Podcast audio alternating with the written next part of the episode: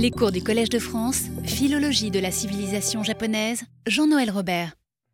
Bonjour.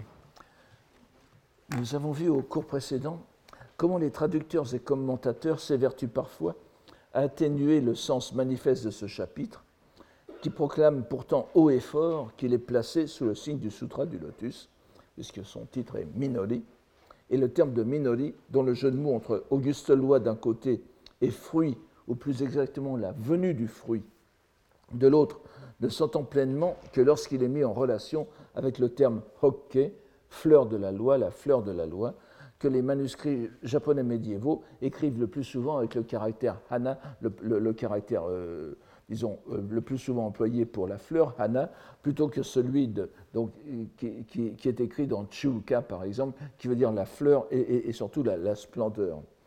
Et lorsque la lecture est déployée en lecture explicative japonaise, Nori no Hana, c'est-à-dire la fleur de la loi, ce qui permet de donner au titre un caractère paradoxal en le présentant comme un oxymore, Minori no Hana, c'est-à-dire la fleur et le fruit en même temps. C'est la fleur du fruit, n'est-ce pas? Or, les deux ne coexistent pas. Il y a la fleur ou le fruit. Mais en disant Minori no Hana, on, réduit les, deux en, une seule unité. Et vous, allez voir que cette pensée, cette idée, se retrouve aussi dans, le corps de ce chapitre. Je ne dis pas que c'est lié, mais que c'est lié explicitement, mais que cette euh, façon de superposer les contraires est très courante dans le bouddhisme, comme vous le savez bien. Et bien évidemment, euh, s'écrivant avec le caractère jitsu, pas le minori jitsu, qui signifie au sens figuré le réel, opposé à gon, le circonstanciel, vous vous souvenez, nous en avons parlé euh, maintes fois au cours de, ces, années, ce terme est aussi un rappel de l'enseignement majeur du sutra, celui de la réalité des choses, de l'aspect réel des entités, euh, c'est-à-dire le shoho jiso. C'est donc aussi à la lumière de ce terme particulièrement riche et profond, l'un des plus importants du bouddhisme japonais, que nous devrions apprécier le sens de ce chapitre dans la structure du roman. Dans ce chapitre, donc, Murasaki, Murasaki no Ue, l'épouse du Genji, dont nous avons suivi le destin depuis le chapitre 5, la petite fille euh, assimilée à la fille du roi des dragons, est affaiblie par la maladie et voudrait entrer en religion, ce que le prince refuse une nouvelle fois. C'est un refus moral, n'est-ce pas? Ce n'est pas un refus légal disons, de, tutelle de sa femme, euh, puisqu'il n'empêcherait pas formellement la malade d'accomplir sa volonté. Mais elle ne veut pas contrarier celui envers qui elle conserve ses sentiments de toujours. Malgré la scène qu'on appelle souvent la scène du viol, n'est-ce pas?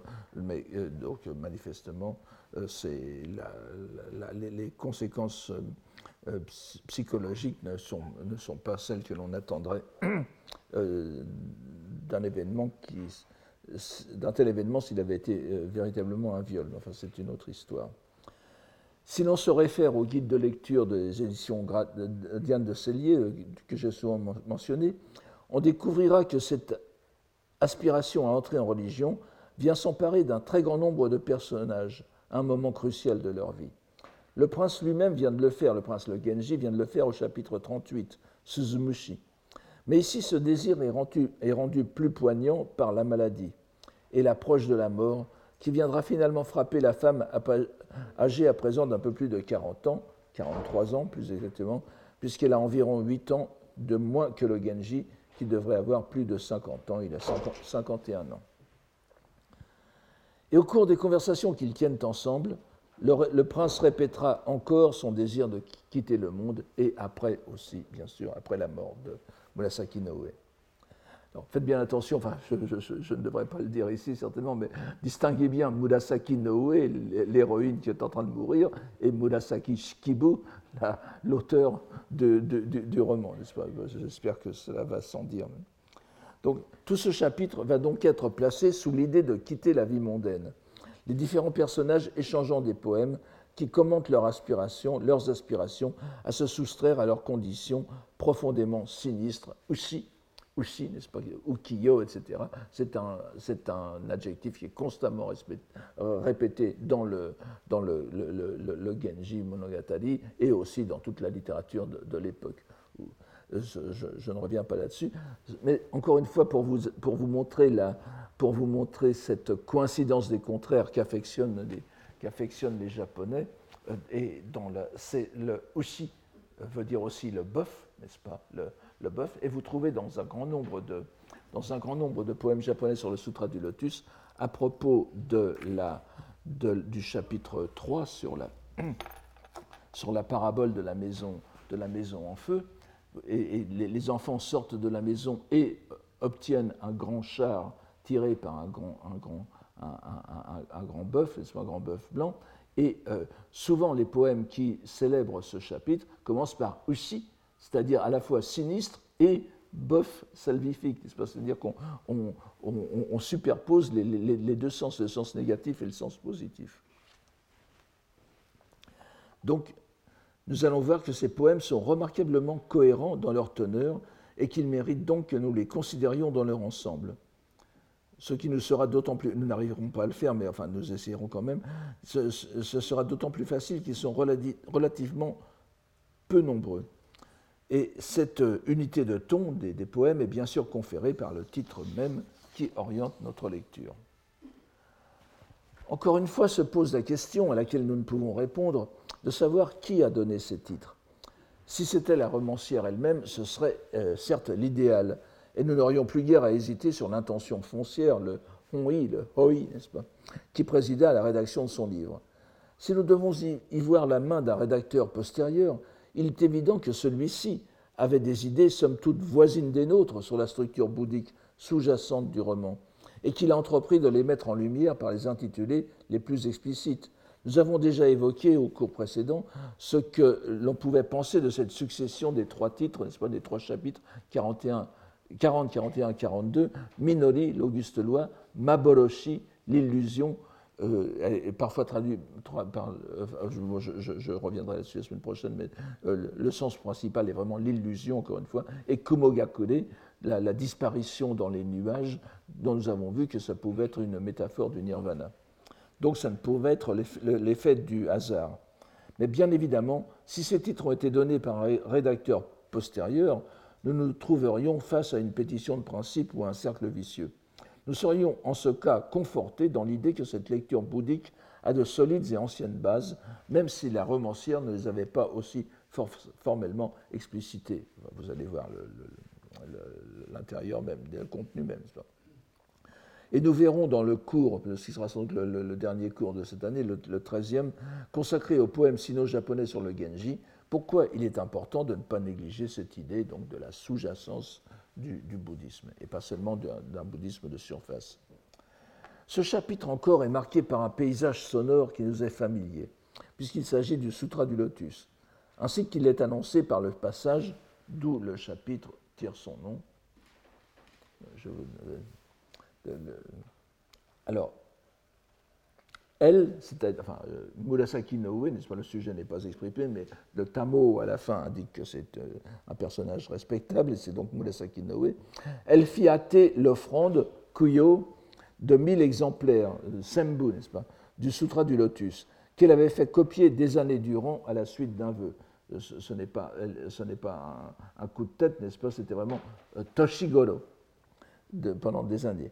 Elle la fit exécuter, cette offrande, à la résidence de la deuxième avenue, qu'elle considérait comme la sienne propre, c'est celle où le Genji l'avait installée.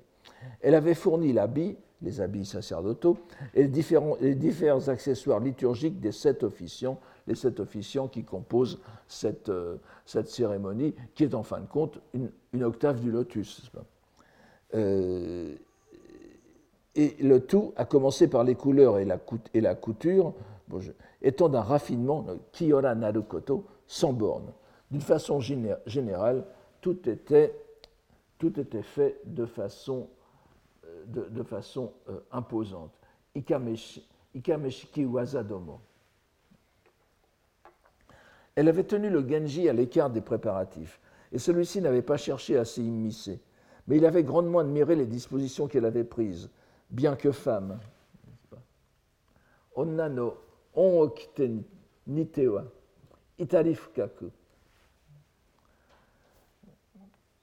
Et même, euh, il avait admiré sa familiarité avec la voix bouddhique. Hotoke no michi ni sae kayoi tamaikeru onkokoro no hodo nado, n'est-ce pas? In wa ito kagiri nashito mitate matsuri tamaite. Donc vous voyez que c'est euh, sa, sa, familiarité avec la voie bouddhique, Hotoke no michi ni sae, et même qu'elle était même, euh, n'est-ce pas, euh, familière de la voie bouddhique. Encore une fois, remarquons en passant le jeu dont se délecte Murasaki Shikibu, l'auteur, euh, faisant s'exprimer le fort intérieur de son personnage masculin, le Genji, qui admire l'érudition d'une femme, qui, en tant que femme, serait censée en manquer, ce qui n'est euh, bien sûr pas vrai. Il se peut aussi qu'en raison de son nom, la romancière considère son personnage féminin comme une altera ego, si je puis dire, mais nous voyons en tout cas encore une fois qu'elle ne perd pas une occasion, en faisant mine de se plier aux préjugés de son temps, de montrer au contraire leur, leur caractère fallacieux. Nous pouvons à notre tour, nous, sans nous laisser surprendre cette fois, ne pas céder à ces préjugés, ces préjugés et bien à l'inverse, concéder à notre auteur une grande familiarité avec la doctrine bouddhique, je pourrais changer la phrase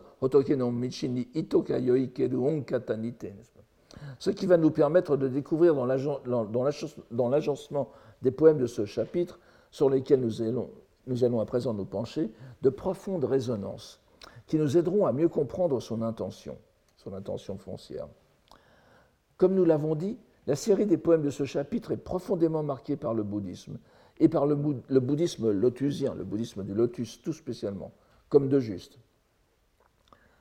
Encore que, comme d'habitude, au cours des chapitres nous l'avons vu, ce caractère lotusien, lotus, lotocentrique, n'est nullement exclusif, et les, les, allusions à Amida ou à sa terre pure se retrouvent dans ce chapitre comme ailleurs.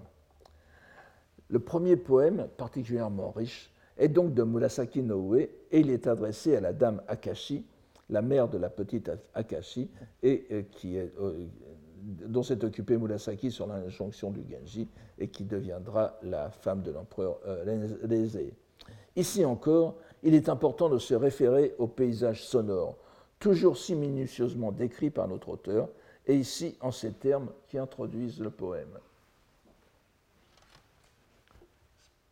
Donc, Yayoi no. Nadeba. Oui, euh, tout à l'heure, ce sera le, le 15e. Euh, elle mourra entre, le 14 et le 15. Et ici, nous sommes au 10 du troisième mois. Et les fleurs étaient en pleine éclosion. La splendeur du ciel ajoutait au charme du paysage. Uraraka ni, mo, euh, ni mono moshinoku. Et faisait penser que le lieu n'était pas loin où demeurait le Bouddha. Une phrase très importante, je vais y revenir. Hotoke no o tokoro no arisama karazu omoi yararete. Donc, il faisait penser que le lieu n'était pas loin où demeurait le Bouddha. Aussi, même ceux dont la foi n'était pas particulièrement profonde pouvaient voir s'effacer leurs péchés. Tsumi, n'est-ce pas? Je traduis encore une fois euh, péché par tsumi, euh, non pas pour le plaisir de provoquer, mais parce que c'est pratiquement la même chose. Et lorsque les voix qui psalmodiaient la stance sur couper le bois, brûler, n'est-ce pas Takini koru euh, no, santan no koe, reprise en un cœur impressionnant, odoro, odoroshiki, se turent, lorsque ces voix se turent, même dans ce calme, Shizumari-taru hododani, elle se sentit étreinte par l'émotion. Awadeni obosarudu. Car singulièrement en ce moment, elle ne pouvait tout percevoir qu'avec angoisse. Il y aurait beaucoup à dire sur ces quelques lignes, mais retenons déjà les mots sur la présence du Bouddha, sur lesquels nous reviendrons plus tard après avoir lu le poème. Il faut s'interroger aussi, euh, retenons-les pour l'instant, j'y reviens. Il faut s'interroger aussi sur ce Shizumaritaru Hododani, n'est-ce pas, le, le, calme, même dans ce calme, même lorsque, dans cette période de calme, dont euh, je dois reconnaître que parmi les traducteurs, Sifer est peut-être le seul, euh, euh, celui, le, traducteur du, du français, n'est-ce pas, est peut-être le seul à rendre la nuance profonde en traduisant qu'il eût ému même quand son cœur était en paix. Les autres parlent de silence. Euh, ce n'est pas ça. Nous ne pouvons en effet que renvoyer à ce que nous avons dit précédemment à propos de Shimeyaka. Vous vous souvenez Shimeyaka, Shizumaru, Shizuka. Tout cela renvoie bien à un état psychique provoqué par la méditation telle qu'elle est enseignée dans l'école Tendai, le Shikan. Ce serait une erreur d'ignorer ici encore, comme tous les traducteurs anglo-saxons, je dois le reconnaître, ce sens particulier et particulièrement bouddhique dans un tel contexte. D'autant plus que nous allons voir que les poèmes, et le premier en tout cas, s'inscrivent bien dans ce que nous avons dit sur le kanjin shaku, ou l'exégèse par contemplation de la pensée. Vous le verrez aussi pour les derniers poèmes.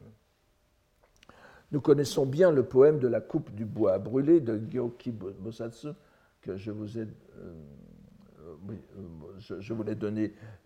l'ai donné la dernière fois, n'est-ce pas euh, qui introduit le jour du cinquième livre, c'est-à-dire le troisième, jour de, l'octave du lotus, le Itsumaki Et c'est ce poème éminemment lotusien qui va servir de prétexte poétique à la dame submergée par l'émotion, comme nous venons de voir. Nous venons de parler d'exégèse par contemplation de la pensée. Et c'est exactement ce qui va être mis en œuvre dans ce poème, où l'on voit confirmer la remarque que faisait le Genji euh, et l'auteur sur la familiarité de Murasaki Noé avec la doctrine bouddhique. Et évidemment, Murasaki Shikibu, en louant la familiarité de Murasaki Noé, euh, se loue elle-même en quelque sorte. Voici ce poème je vous le donne le texte ici. toutes les traductions que je fais visent seulement à rendre plus ou moins, de façon plus ou moins adéquate la, lettre du poème, n'est-ce pas, et pas, la qualité poétique. Ça, nous, nous, devrons, nous devrions passer quelques années à les refaire dans ce sens-là, mais je veux simplement vous donner le, sens, le sens euh, bouddhique de ces poèmes. Même de ce corps, dont je n'aurais nul regret, qu'on en vienne à son terme. Ça, c'est tel, mais enfin, il n'y a pas de. Donc, kagiritote. Et que le bois à brûler s'épuise. Takini tsukinam kotono kanashisa. Voilà, que, voilà ce qui m'attriste. Voilà bien, voilà bien la tristesse. Voilà bien de ces faits la tristesse, littéralement. Tout cela est très impersonnel. Hein. Pourquoi s'agit-il véritablement ici d'un, non, non seulement d'un shakyoka, d'un poème bouddhique, à thème bouddhique, mais d'un homonka, c'est-à-dire un poème scripturaire, un poème fait sur la lettre du Sutra du Lotus, et pas seulement un simple poème lyrique comme on aurait tendance à le voir. C'est que la poétesse, et derrière elle notre romancière, fait œuvre véritablement exégétique en expliquant un passage du Lotus par un autre passage qui lui donne une dimension supplémentaire. Nous avons vu que le poème de Gyoki, donc Gyoki qui est mort traditionnellement en 749, hein, c'est bien avant donc c'est en coupant le bois, en ramassant les légumes, etc., que j'ai obtenu le Sutra du Lotus. C'est un poème qui, n'est pas très poétique, mais il est, institutionnalisé par la liturgie. Donc euh, nous avons vu que ce poème se réfère à l'épisode du chapitre 12, Don des dieux, d'Aibadattahon, sur la façon dont le Bouddha Shakyamuni avait, dans une vie antérieure, gagné la récitation du Sutra du Lotus de la part d'un d'un anachorète peu orthodoxe en se livrant pour lui à des travaux humiliants. C'est évidemment la teneur du chapitre qui est ainsi résumée par le Takigi Koru, n'est-ce pas? Je, je, coupe du bois. Mais nous voyons ici le même terme, le terme takigi, lu shin en sino-japonais, accompagné d'un autre verbe. Je vous avais dit la dernière fois, le takigi, le bois à brûler, il est accompagné de verbes qui, veut dire, euh, qui peuvent dire hirou, n'est-ce pas, ramasser, ou bien euh, koru, couper, et, des verbes semblables. Mais ici, il, est accompagné d'un autre verbe qui est le verbe tsuku, en japonais classique, n'est-ce pas euh, et, donc tsuku qui se lit jin en, lecture, en lecture euh, bouddhique, si vous voulez, en lecture phonétique bouddhique. Mais, et comme toujours, lorsque nous avons affaire à des poèmes japonais, et tout spécialement à des poèmes bouddhiques, et plus généralement encore, nous devons être très attentifs aux caractères chinois qui se cachent derrière les caractères syllabiques. Et il suffit de, transposer ici takini, shin et tsuku Jin en leur caractère chinois respectif pour obtenir le binôme Shin-Jin, le bois à brûler est épuisé. Et bien sûr, comme on pouvait s'y attendre, ce composé, ce, composé, binôme, ce composé de, deux, caractères que les sinologues appellent souvent des binômes, se trouve par deux fois dans le Sutra du Lotus, au chapitre 1, le chapitre du prologue, et le chapitre 2, le chapitre des, expédients, le Johon et le Robembon. Et à chaque fois dans le même contexte, qui est celui de l'entrée en extinction, d'entrée en nirvana. Je vous donne les deux textes ici. L'éveillé, cette nuit-là, passa en disparition. J'essaye de faire la distinction entre la disparition, Metsudo, et, et le nirvana, Nehan, n'est-ce pas? Puisque le Sutra du Lotus fait la distinction, j'essaie de la. Et je traduis Metsudo par disparition, Nehan comme extinction. Donc l'éveillé cette nuit-là passa en disparition, comme s'éteint le feu à l'épuisement du bois à brûler. Et l'autre citation, ils entreront dans l'extinction sans reste, je, n'insiste pas là-dessus, comme le feu s'éteint à l'épuisement du bois à brûler. Ainsi, de façon remarquable, en prenant comme pivot de l'association dogmatique le terme bois à brûler, la poétesse enrichit le passage du départ, qui est une, sorte de préhistoire du Sutra du Lotus, euh, c'est le lotus avant le lotus en quelque sorte, avec un saut vers l'avenir du lotus que nous pourrions appeler avenir à moyen terme, c'est-à-dire le nirvana ou extinction. Murasaki Noe, donc la, la, mourante, présente sa mort, qu'elle sent prochaine, comme une entrée en nirvana, ce qui n'est quand même pas rien à première vue. Le nirvana est en effet présenté comme le but ultime du bouddhisme. Mais pour qui, dira-t-on? Il s'agit bien entendu, comme il l'est présenté dans le lotus, comme l'entrée en disparition en, tant que terme de but ultime du petit véhicule, ainsi que le souligne bien la mention des reliques qui est dans le premier passage. Je ne vous l'ai pas donné ici, mais euh, on parle après des reliques du Bouddha, n'est-ce pas? C'est-à-dire, nirvana, le nirvana égale aussi relique. Nous sommes, en fin de compte, dans le bouddhisme phénoménal. Et les reliques, qui, bien qu'elles soient aussi vénérées au Japon, sont explicitement présentées comme des sortes de lots de consolation, en quelque sorte. C'est d'ailleurs cette idée sous-jacente des reliques qui explique l'emploi de l'adjectif à première vue surprenante de Kanashi, pas, tristesse du nirvana. Ben, pas, pas, pour elle, évidemment, puisque entrer dans le nirvana, il n'y aurait plus de tristesse, c'est la tristesse pour les autres. Et, mais c'est important parce que c'est cela fait référence aux scènes de douleur accompagnant l'entrée du Bouddha en extinction. Vous connaissez tous l'iconographie bouddhique, pas? Le Bouddha entrant en, euh, nirvana, entouré de, toutes sortes de arakan, qui sont souvent caricaturés dans l'art chinois et japonais comme des noms, chinois et des noms japonais, donc des, gens au long nez et aux grandes oreilles qui, se livrent à des scènes de douleur plus ou moins exagérées.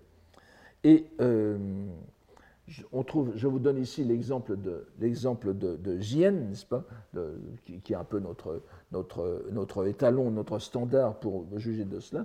Voici, voici cette, ce poème de Jien qui est sur l'incité de l'aspect, la première des dix incités du Sutra du Lotus. Je, je, reviendrai dans, un instant. On trouve bien ainsi est l'aspect. Quelle tristesse aussi de voir, n'est-ce pas, euh, Kanashiki ici, euh, Midumo Kanashiki, pas Donc, quelle tristesse euh, aussi de voir le, euh, au second mois, en menu fragments, s'est divisé la clarté de pleine lune. La pleine lune qui est le Bouddha éveillé, la, pleine lune se, reflète en petits fragments sur les, les vagues de l'étang. Ces fragments, ce sont les reliques. Et vous voyez que c'est associé à Kanashi, exactement comme ici. Nous savons bien par le lotus toujours que ce nirvana n'est qu'une montrance, si je puis dire, une montrance expédientielle, et que le Bouddha demeure perpétuellement présent parmi nous. Et c'est là qu'intervient ce que j'estime être l'extraordinaire talent érudit de la romancière. Nous avons vu que dans les quelques lignes qui introduisent ce poème, elle présentait l'extraordinaire beauté du ciel comme l'indication de la proximité de la présence du Bouddha. Hotoke no owasu no arisama n'est pas loin. Si on y prend bien garde, le phrasé est singulier et ne fait pas du tout penser à la terre pure d'Amida, comme l'estiment la plupart des traducteurs et des commentateurs. on, a l'impression que la terre pure d'Amida est tout près. L'on s'en doutera peut-être ici, peut-être déjà, mais ici encore, la réponse à, cette, cette, à la question que l'on peut se poser en raison de la, de la, de la de la bizarrerie de, la, de, de, de l'énoncé est à chercher du, sutra, du côté du Sutra du Lotus. Qui dit nirvana dans un contexte lotusien dit aussi non nirvana. Le Bouddha est entré dans le nirvana pour montrer qu'il n'était pas en, nirvana. C'est bien sûr le contenu du chapitre 16 du lotus, la longévité du, de l'ainsi venu, n'est-ce pas euh, Nyorai Juryokyo, euh, Alors nous ne étendons pas le, dessus, mais nous donnons simplement le passage concerné, vous le voyez ici. Je, demeure ici constamment, c'est-à-dire sur la montagne, la montagne où il prêche le lotus, mais par la force de mes pouvoirs, de mes pouvoirs divins, Jinzuriki, Moromodo no Jinzuriki Omote, je fais les êtres pervers, les êtres donc perdus dans leurs euh, pensées erronées, bien que je, sois proche, n'est-ce pas, Yedomo Mizu, ne me voit plus, bien que je sois proche, ne me voit plus. Il est bien question ici de la présence du Bouddha et pas seulement de sa terre pure, et la mention de la proximité, vous voyez, Chikashi, est un rappel sans ambiguïté de ce passage du, lotus. Euh, Murasaki Noé dit Tokarazu, et c'est le Chikashi ici. Tout cela, rappelons-le encore, est dans le paysage sonore de la récitation du Sutra du Lotus. Nous voyons déjà la complexité des relations doctrinales qu'engage ce petit poème, le premier de la série. C'est pour ça qu'il est important. Et pourtant, comme le dit le slogan publicitaire, ce n'est pas tout. Je ne peux pas en effet passer sous silence une autre relation qui n'a rien, une relation sémantique qui n'a rien de fortuit, car elle est bien attestée dans la poésie à thème bouddhique. Je, vous rappelle ce, le, Konomi Nagalamo. Elle concerne le deuxième mot du poème, Konomi, ce. Je dis bien le mot, car on peut faire de ces trois syllabes un seul mot, Konomi, qui est un allophone, une prononciation, différente de kinomi, et qui signifie le fruit. Le fruit. Or, ce terme intervient constamment, fréquemment en tout cas, dans l'évocation des conséquences karmiques de nos actes. On ne saurait donc mieux faire que d'aller en chercher un exemple éloquent parmi les poèmes sur les dix incités, encore une fois. Les dix incités. Et je choisirai euh, celui-ci qui est dans l'incité du fruit, justement, pour bien vous montrer la, corrélation entre les deux, c'est-à-dire le Nyoseka. Euh, et c'est un poème de euh, Fujiwara no Yoshitsune, qui est euh, un, poète tout à fait illustre. Donc, au profond de l'automne, à Kifkaku encore, vous voyez, vous voyez, bien aussi la corrélation entre fruit et automne.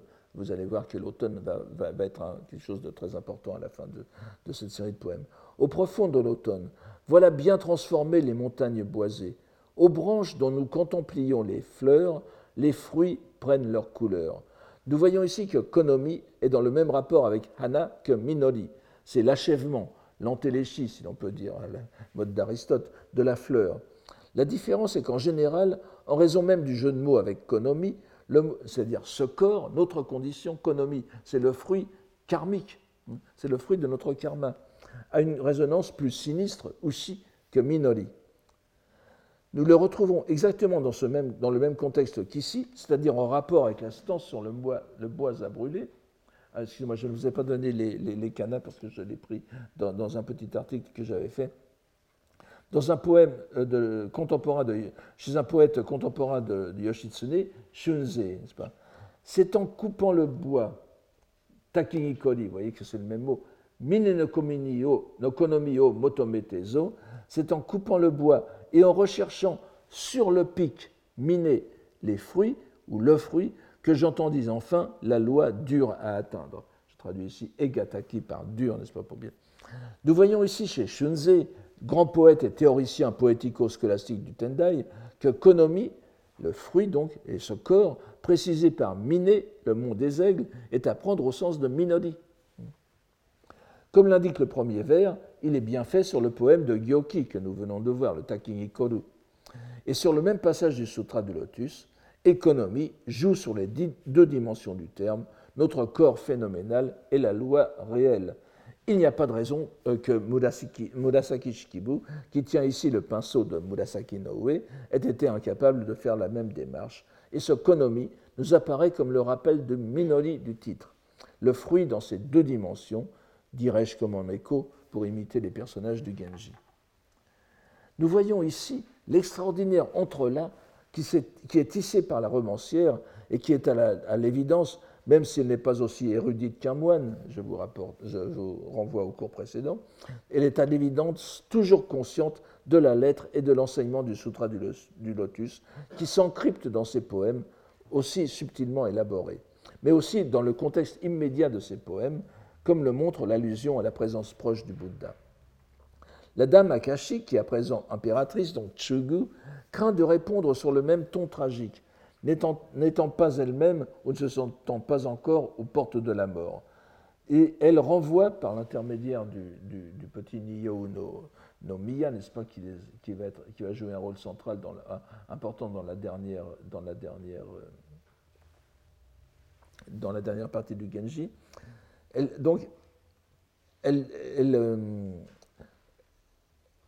elle envoie donc un poème où elle répond sans avoir l'air d'y toucher, dirons-nous, je traduis ainsi le Sokowaka Tonaku.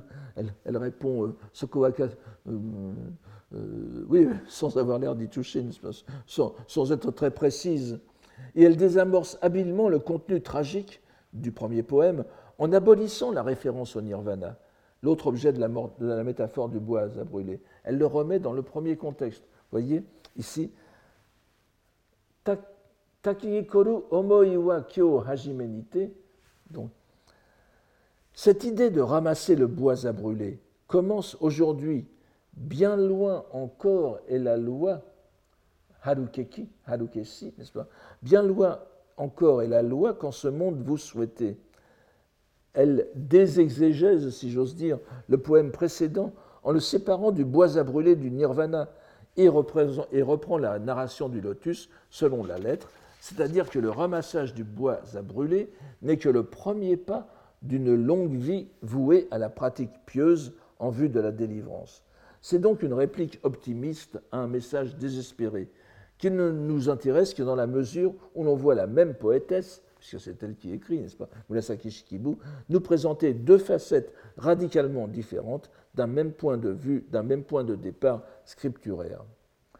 Passons sur les échanges de poèmes intermédiaires avec Murasaki Noe qui s'affaiblit lentement, le tout dans un contexte de liturgie bouddhique renouvelée, car le Genji fait organiser une succession de rituels dans plusieurs temples de la capitale pour arriver à l'ultime dénouement. Mais euh, souvenez-vous, ce paysage sonore, tout le chapitre est bercé par le Sutra du Lotus. Tout d'abord, peu de temps avant de mourir, Murasaki, euh, Noe a un dernier échange de poèmes avec le Genji et l'impératrice. Cet échange va donner lieu à l'introduction d'un terme qui va être répété dans les six derniers poèmes. Il s'agit d'un mot de saison, kigo, certes explicite et requis par la période de l'année, mais cette répétition persistante, qui est vraiment, euh, on dirait, coup d'œil en japonais, c'est même embarrassant tant, tant c'est répété, va nous inciter à nous demander s'il ne faut pas chercher un sens plus profond, révélant l'intention non des personnages, mais de l'auteur elle-même. Nous commencerons par le poème du Genji qui reprend le terme de rosé tsuyu, euh,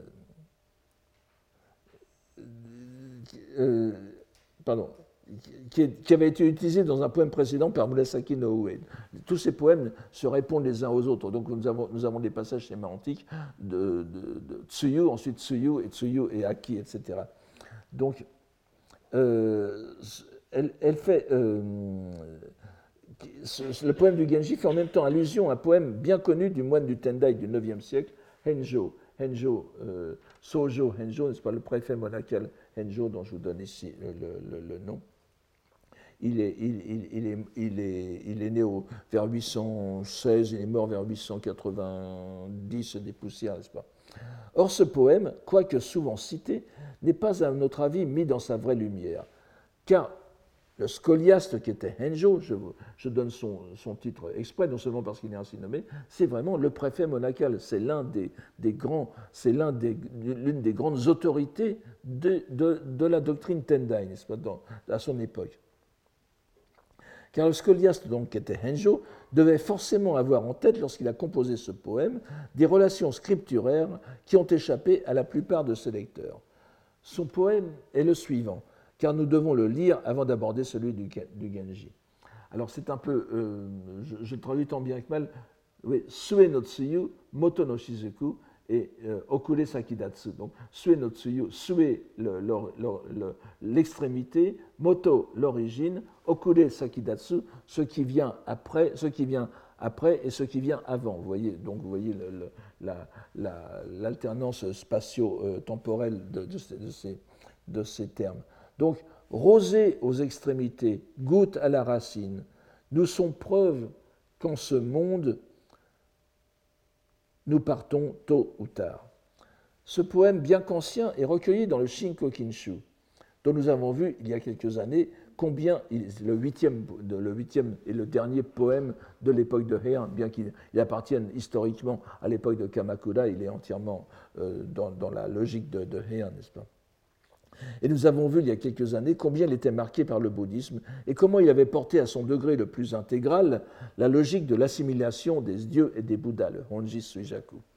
Or, et nous l'avons déjà remarqué, chez un moine du Tendai, fut-il poète, et son poème est inclus dans la rubrique lyrique en plus, Aishoka, n'est-ce pas, Ce ne sont pas les rubriques de la fin. Les termes de sue et moto ne peuvent être utilisés innocemment, car en lecture phonétique, faut toujours remettre les caractères chinois derrière, même quand ils ne sont pas indiqués. Euh, hon, matsu, hon et matsu, pas? Sue, hon, euh, matsu et moto, hon, ils constituent la dernière des dix incités du Sutra du Lotus, l'absolue égalité du début et de la fin, hon, matsu, kukyo, to. C'est très important. Nous trouvons cette idée explicitée à plusieurs reprises dans la poésie bouddhique japonaise. Mais nous nous contenterons de citer un poème de Fujiwara Yoshitsune, encore lui, qui est l'un des poètes les plus cités dans le Shinko Kinshu, bien que ce poème provienne d'un autre recueil. Il est représentatif de l'association d'idées qu'évoque Henjo ici, mais sans que Henjo la relie explicitement au bouddhisme. Vous voyez que nous sommes bien dans les mêmes, idées. Voici l'intitulé de la dixième incité, n'est-ce pas? Nyose Honmatsuku Kyoto. Telle est la parfaite légalité parachevée de l'origine et de la fin. Et voici, j'ai mis les caractères, euh, vous voyez, sue no tsuyu. Donc, alors, euh, il y a plusieurs, il y a plusieurs euh, lectures, plusieurs versions de ce poème. Je vous donne dans la version en, langue, en, caractère latin la, les, les, possibilités. Je, préfère, je, préfère, comme vous voyez, la lecture homoi hate, hatetemo plutôt que homoidetemo Bon, ça, n'empêche pas, enfin, la, différence ne serait pas grande. Mais même si l'on se rappelle, ou surtout, même si l'on médite jusqu'au bout, même si l'on médite jusqu'au bout le fait que la rosée de la fin ne fait qu'un avec la goutte de l'origine, la manche en est mouillée de larmes. On voit par ce poème que même en comprenant parfaitement la logique scolastique de l'égalité des entités dans leurs différents états, le plus méditant des moines ne peut que regretter le caractère inconstant de l'existence. Donc nous sommes vraiment bien dans la même logique. C'est exactement la même idée qui préside au poème du prince radieux. Je vous le donne ici. Yaya, Yaya que je, je traduis de façon un peu pédestre par euh, de toute façon, puisque de toute façon, c'est un monde de rosée où tout rivalise pour disparaître. Euh, qui est au Alasso puisse pour nous ne rien s'écouler entre tôt et tard. Il reprend le terme de okude sakidatsu, être arrivé en retard ou arrivé en avance, la différence temporelle, mais il n'y a pas de différence. Hezu, il n'y aura rien qui s'écoule entre les deux. Dans un grand élan de sincérité, et qui sera démontré dans la suite, puisque sa fin aussi est proche, le Genji voudrait mourir en même temps que Murasaki Noe. Et pour l'exprimer, il a recours au poème de Henjo. Mais on voit que pour renforcer son propos, il fait appel au texte sous-jacent, Hon Matsuku Kyoto, la parfaite égalité du début et de la fin, puisqu'il entend ainsi abolir la distinction chronologique entre leurs deux morts. Ici encore, notre interprétation est appuyée par l'environnement religieux, le paysage sonore toujours composé d'interminables récitations du, euh, sutra. Euh, voilà, je, vous donne cette phrase. On avait vraiment l'impression de la rosée en, train de disparaître, qui, est Yukutsuyu no. On avait l'impression de la rosée en train de disparaître. C'était apparemment la fin, et l'on dépêcha d'innombrables messagers pour faire des récitations de sutras dans le plus grand branle-bas. Sawagi à la fin. Sawagitani, Tachi Sawagitani. C'est en réponse à ce poème du Genji que l'impératrice compose le poème suivant. Dans un monde de rosée, où au vent d'automne rien ne subsiste, qui pourrait se voir au-dessus des feuilles d'herbe? Reprenons donc l'image de la rosée, l'impératrice y ajoute celle de l'automne. Et c'est ce mot qui va persister dans les cinq autres poèmes qui suivront, avec des conséquences que nous devons considérer. Nous voyons en tout cas qu'ici aussi, elle reprend l'idée sous-jacente d'égalité, considérée comme dans le poème du Genji, sous son aspect phénoménal. Il n'y a rien au-dessus de cette, de Quoi qu'il en soit, tous les efforts sont vains dans, le roman. La malheureuse perd plusieurs fois connaissance, au point que, l'on se demande s'il n'y a pas cette fois encore l'intervention de puissances maléfiques, mononoke. C'est un terme particulièrement redoutable dans la littérature japonaise médiévale. Cette idée de possession est reprise très souvent dans le Genji Monogatari, chaque, fois qu'il y a une mort, une mort brutale, n'est-ce pas? Et, donc, chaque fois qu'un personnage féminin meurt de, de malmort, et on se souvient de la rancœur de la dame de la 6e avenue, n'est-ce pas? Lokujo do Miyasu Dokoro, là aussi, c'est l'une des suspects, c'est un suspect usuel, si je puis dire, dans cette histoire de possession, à son corps défendant d'ailleurs. Le mononoke est, provoqué par la rancœur, mais il n'est pas un désir de vengeance, enfin, il a un désir euh, du subconscient de la, personne. Il est provoqué par la, conscience de la personne, mais ce n'est pas volontaire. Et elle finit par rendre l'âme à l'aube, malgré tout ce que l'on tente euh, pour elle. Ici encore, c'est le verbe kiyu, disparaître, qui se dit de la rosée, ainsi que le relèvent les commentateurs, une claire allusion, illustration de la subtilité, avec l'auteur maintient tout le long du texte la teneur de ces, de ces métaphores, n'est-ce pas? Donc vous, avez, tout à fait... ces, ces, poèmes sont en dialogue euh, permanent. Le bref épisode qui suit la mort de Murasaki Noé est particulièrement poignant, puisque le prince consent enfin à exaucer son vœu le plus cher de, la, morte, n'est-ce pas, celui d'entrer en religion. Les mots qu'il emploie à ce propos résonnent avec des répliques que nous connaissons déjà. On se souvient de la plaisanterie du Genji dans la résidence du préfet monacal au Temple du Nord. Les mêmes mots presque reviennent ici dans un contexte bien plus tragique. On mononoke to etc.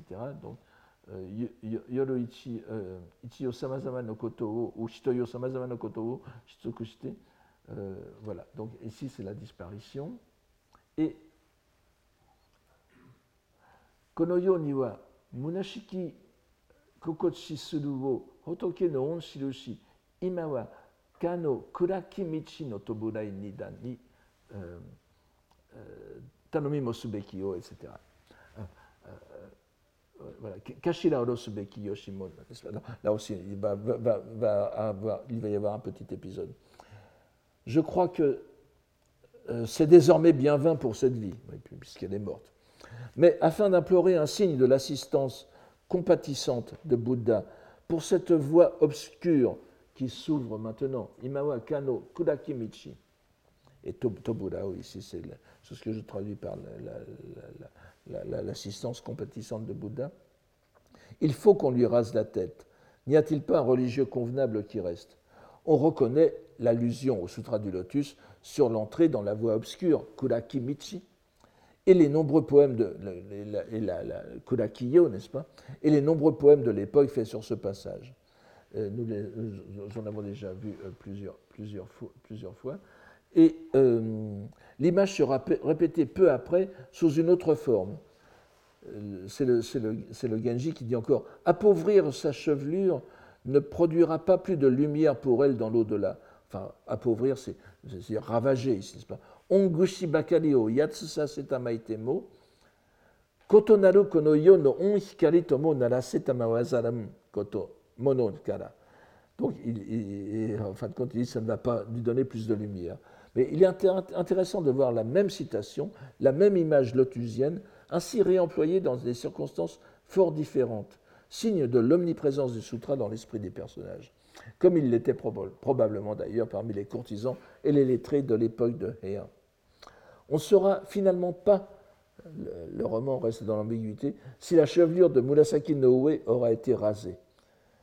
L'auteur, en tout cas, décrit en termes émouvants la façon dont le Genji ne peut s'empêcher de contempler la morte. Et donc les, ravages que pourrait faire le, fait euh, de couper sa chevelure. Ensuite, ce sont les funérailles qui rappellent bien sûr au prince la mort de sa première femme, Ayoi, et raniment son désir de quitter le monde. En même temps, son fils Yugiri, dont la mère était Aoi, la première, la première morte, enfin l'une des premières mortes d'ailleurs du, du, roman, reste aux côtés de son père pour la période de deuil. Et il se rappelle lui aussi les brefs instants où il a pu voir la défunte, en des termes qui semblent impliquer un amour secret. Et c'est pour lui l'occasion de composer un poème qu'il rythme au grain du chapelet avec lequel il récite le, mot, le nom d'Amida. Et nous voyons que le Bouddha de l'Ouest, de la terre pure de l'Ouest, était étroitement lié aux dévotions en raison de ce rapport avec la mort, alors que sitôt après le poème est indiqué que le sutra du lotus est récité. Tout, cela s'imbrique, n'est-ce pas? Et nous voyons ici le poème de Yugili. Un poème où se retrouve encore l'automne et qui ne s'adresse qu'à lui-même. Grâce à la romancière omnisciente, nous savons que euh, Yugili fait ce poème, mais personne d'autre ne le sait à la nostalgie, je traduis ainsi Koishiki, n'est-ce pas À la nostalgie d'un soir d'automne du temps jadis. À présent, ce rêve, à la pointe de l'aube que je viens de voir. Donc s'ajoute à présent ce rêve, à la pointe de l'aube que je viens de voir. Encore une fois, vous voyez la, relation moto-souhait. C'est à la fois le passé et le, passé et l'avenir, qui est dans une bonne partie de ces poèmes, comme nous allons le voir.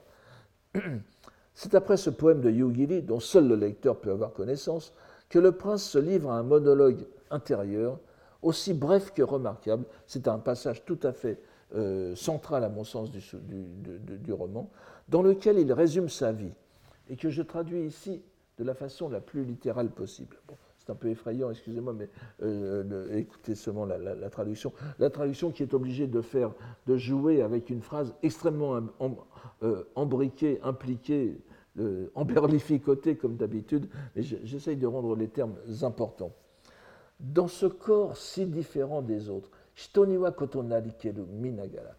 dans ce corps et cette condition. N'oubliez pas quand, n'oubliez surtout pas, je, vous l'ai dit si souvent que j'ai l'impression de radoter, mais mi veut dire le corps, le corps physique et la condition en même temps. Ce qui est d'ailleurs une nuance assez différente euh, par rapport au, caractère du, chinois, parce que la condition sociale est ici tout à fait avérée. Donc dans ce corps si différent des autres, à commencer parce que j'en aperçois dans le miroir. C'est pas le, c'est pas la Castafiore, n'est-ce pas, mais il se regarde lorsqu'il se regarde dans le miroir. Kagami Ça a l'air un peu bizarre comme cela, mais je, donc dans ce corps si différent des autres, à commencer par ce que j'aperçois dans le miroir, sachant depuis mon âge le plus tendre, Iwakenaki Hodoyori, la triste impermanence de ce monde, en ayant fait l'expérience. Dans cette condition où m'ont mis les Bouddhas, Hotoke Nado, on peut, dire les Bouddhas et les dieux, sous-entendu. Euh, la triste impermanence de ce monde, dans, cette condition où m'ont mis les, Bouddhas et les, dieux, connaissant tout ça, je l'ai pourtant vécu avec courage.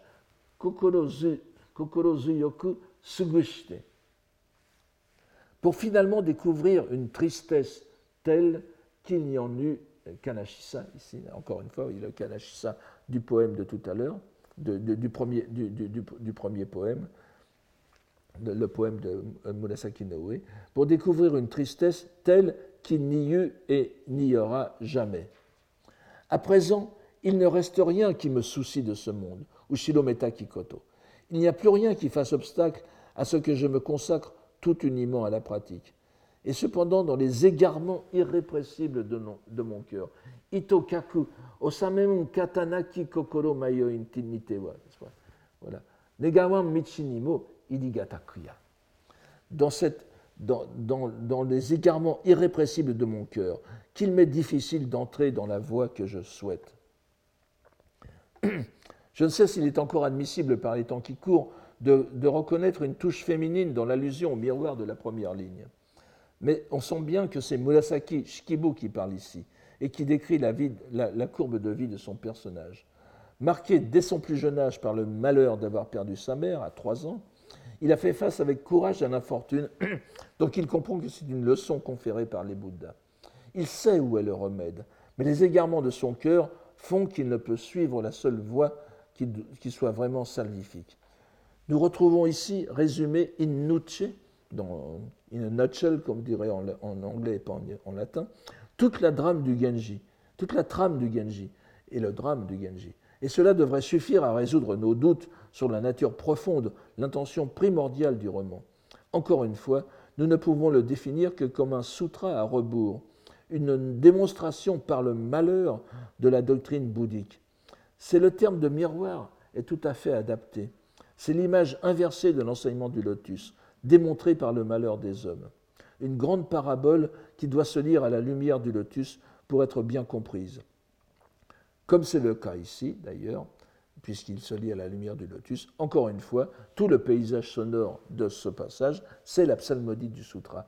Et je voudrais revenir très brièvement, parce que ça nous emmènerait trop loin, sur le terme de kangami, qui n'est pas employé par hasard par, par Murasaki Shikibu ici. Évidemment, si c'était Genji qui disait que je suis beau en me regardant dans le miroir, mais il y a aussi autre chose derrière. Nous avons parlé de konomi, tout à l'heure. Ce corps est le fruit, le fruit, et vous savez que le fruit de mes actes, donc c'est le nyoseka, et euh, kangami, l'image du kangami est employée très souvent dans les poèmes bouddhiques japonais, dans les poèmes bouddhiques japonais sur la première incité, Nyose So. Ainsi, est l'aspect. Hein. Tel est mon aspect. Et dans les poèmes qui illustrent l'aspect, la première chose, la première chose que l'on découvre, c'est son propre aspect dans un miroir. Donc ce n'est pas, pas, pas aussi futile que ça, en a l'air. Ce n'est pas, euh, pas la Castafiore. Donc, et une fois encore, après ce moment de vérité dans la bouche de son héros, je vous dis, c'est vraiment un passage très important. La, romancière le fait retomber dans l'échappatoire. Il adresse en effet, mais tout de suite, n'est-ce pas, dans la, foulée, je pourrais dire, une prière à Amida, cette fois, en ces termes apaiser. Euh, je, ne pense pas vous l'avoir mis, non. Apaiser un peu mes pensées. Kono omoyo skoshi nanome ni wasure sa setamei Nanomé, c'est comme naname, n'est-ce pas? Littéralement, biaiser un peu mes pensées, euh, détournez-les, détournez-les, rendez-les moins, moins, euh, euh moins écrasantes pour moi. Et donnez-moi l'oubli. Voici ça, c'est Dans le bouddhisme, s'il y a une chose à, à ne pas faire, c'est oublier, n'est-ce pas? Il faut au contraire avoir la présence d'esprit, nenzu, commémorer, avoir en mémoire. Et il demande, après avoir fait cette, cette, cette, cette confession presque, où il voit maintenant, rien ne devrait plus, après tous les malheurs qu'il a vécus de, de, de trois ans jusqu'à maintenant, rien ne devrait plus l'empêcher d'entrer dans la voie bouddhique. Il ne le fait pas, il est écrasé par la passion, et en plus il demande au Bouddha, faites-moi oublier tout ça. C'est donc un moment de vérité. Il reste encore quatre poèmes qui comportent tous la mention de l'automne. Voyons-les le plus brièvement possible. Je, vais, encore courir un peu, mais arrive un poème du frère de la défunte, Aoi, n'est-ce pas la, première, la première grande morte du roman. Voici ce, cet automne de jadis. Cet automne de jadis me semble à présent celui que nous vivons, et sur ma manche trempée, la rosée vient s'ajouter. Vous voyez encore, le deuil d'antan et l'actuel se superposent dans l'esprit de l'auteur. Il n'y a plus d'intervalle entre les deux. À ce poème, Genji répond par une pièce qui est peut-être plus profonde qu'il n'y paraît. Souvent, les gens critiquent cette, réponse qui, n'engage pas trop, C'est encore une fois Sokowaka, Tonaku. La rosée humide en mes pensées, voyez, Tsuyuke-sawa. La rosée humide en mes pensées n'a ni jadis ni présent. Mukashi imatomo omoezu. N'a ni n'a ni jadis ni présent. L'ensemble des nuits automnales me sont pénibles. Okata, en règle générale, Akinoyo koso est. L'ensemble des nuits d'automne me sont pénibles. Même sans songer à lire la robe de moine dans Kessa, Kessa, vous savez que Kessa c'est la robe de moine, et souvent ce genre de, ce genre de jeu de mots est fait, n'est-ce pas? Et donc, ça pourrait vouloir dire, je ne pense même pas à prendre l'habit de moine, enfin, je, pour l'instant, euh, même sans aller jusque-là, nous allons voir qu'il y a un autre sens à ce poème. Voici enfin un poème d'Akikonomu, l'impératrice de l'Eise Noin, de, l'empereur qui est euh, plus ou moins fils du Genji et qui remue en plus, c'est ce poème qui remue le plus les sentiments du, prince. Kare Hatsuru Nobeo, aussi. Sans doute que sinistre elle aura trouvé la lande desséchée, celle qui n'est plus, celle qui n'est plus Nakishito, no Akini Kokoro Todome Zalikem, celle qui n'est plus ses pensées n'a fixé sur l'automne. Elle n'a pas arrêté ses pensées sur l'automne. Je ne peux refaire ici la démonstration que j'ai déjà faite par des exemples poétiques indiscutables sur le fait que la mention de la lande, no, nobe, etc., implique dans la poésie bouddhique l'évocation du petit véhicule, du parc aux cerfs, etc. La lande s'oppose au mont du lotus. La lande est souvent paysage d'automne, et l'association des deux termes, donc c'est engo, est normale. Mais nous voyons qu'en termes simples, Murasaki Shikibu, par la bouche de Akikonomu, or Akikonomu, c'est-à-dire celle qui aime l'automne, n'est-ce pas Vous voyez toujours, euh, et, donc de façon paradoxale, suggère que la morte est effectivement passée à un niveau supérieur de contemplation, de, compréhension, et euh, elle se désintéresse complètement de l'automne. C'est bien dans ce sens d'élévation que Genji comprend ce poème, puisqu'il y répond. Euh, je, ne vais pas prendre de gants dans ma, dans ma traduction et c'est un, peu, un peu brut, mais euh, vous allez voir que c'est nécessaire. De la demeure des nuées où vous êtes monté, Kumoi, n'est-ce pas, Noboni ici, daignez me regarder. En ce monde inconstant, n'est-ce pas, euh, donc, de Haki hatenu tsune naranu yoni. En ce monde inconstant, du moi tout dégoûté, tout dégoûté. Ware aki hatenu tsune naranu. Dans ce dernier poème, donc c'est le, dernier poème de la série, n'est-ce pas? C'est ça qui est important. N'oubliez pas que les derniers poèmes sont importants puisqu'ils résument le tout. C'est pas seulement dans le Genji Monogatari, c'est dans, dans, dans, tous les recueils euh, japonais. Il faut toujours. Euh, le, dernier poème a, une sens un sens de musubi, n'est-ce pas? Donc, euh, le, le, Genji donne de façon claire, et d'ailleurs certains manuscrits et certains éditeurs écrivent aki ici, non pas avec le caractère pour l'automne, mais avec le verbe aku, qui veut dire rassasier, dégoûté, fed up, n'est-ce pas, en anglais. Donc, c'est pour ça que je traduis Daignez me regarder, en ce monde inconstant, du moi tout dégoûté. Tous les traducteurs et commentateurs ne font, euh, traduisent wade par moi. Si vous êtes un peu habitué à la, poésie japonaise, s'il y a une chose à ne pas dire dans un poème japonais, dans un waka, c'est bien wade, n'est-ce pas C'est pas moi. Donc quand on dit wade, ça ne veut pas dire moi, si j'ose dire. Ça veut dire le moi le moi, giga. C'est-à-dire qu'ici, il fait allusion à l'idée qu'il existe en tant qu'individu. Et euh, bien sûr, c'est donc, c'est pour ça que je dis du moi tout d'écouter, je suis rassasié de, ma, de, l'individu que le karma m'a imposé euh, dans, dans, ma vie, n'est-ce pas? Et on peut bien sûr invoquer aussi le sens évoquer et invoquer dans, dans, notre, dans notre exégèse l'autre jeu de mots, acquis veut dire le vide aussi. Un très bon exemple s'en trouve justement, dans un, je, ne le cite pas ici, dans un poème de Gienne sur le Bagnan, Bachot, n'est-ce pas? Vous savez que le nom de Bachot n'est pas, que, le poète a pris n'est pas par hasard. Bagnan est le prototype de, du, de, l'arbre qui n'a pas de chine, qui n'a pas de cocolo, c'est-à-dire qui n'a pas de consistance, euh, vous, comme, le, comme, un oignon, vous pouvez peler le, Bachot. Et euh, Gienne parle bien du Akino-Cocolo, le cœur vide du Bagnan. Donc il y a, vous avez acquis le dégoût et le vide, le caractère vide du monde. Il suffira alors de remplacer l'automne dans les six poèmes que nous venons de voir par le vide ou par le dégoût pour avoir l'explication de cette série de répétitions. Nous,